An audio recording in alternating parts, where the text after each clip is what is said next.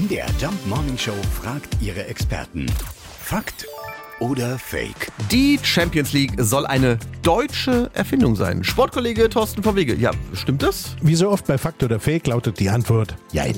Mal der Reihe nach. Bis 1992 gab es beim Fußball drei Europapokale. Den der Landesmeister, den der Pokalsieger und den sogenannten UEFA Cup. Der Landesmeisterpokal war natürlich der sportlich am höchsten einzustufende, aber sportlich wie wirtschaftlich entweder zu stark besetzt oder überhaupt nicht attraktiv. Hinzu kam, dass es im europäischen Fußball Anfang der 90er ohnehin kriselte. Gewalt in den oft maroden Stadien war ein großes Thema.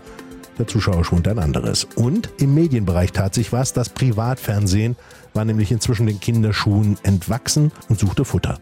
Auf diesem Boden entwickelten nun tatsächlich zwei Deutsche ein Modell für ein Premium-Produkt und nannten das Kind Champions League. Vielleicht noch so viel, und das erklärt dann das Jein.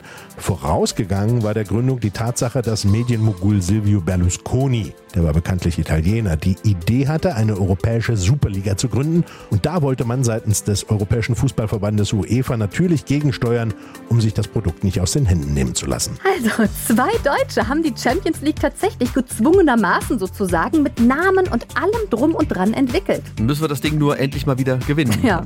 Daumen sind gedrückt. Fakt oder Fake? Jeden Morgen in der MDR Jump Morning Show. Mit Sarah von Neuburg und Lars Christian Karde. Und jederzeit in der ARD Audiothek.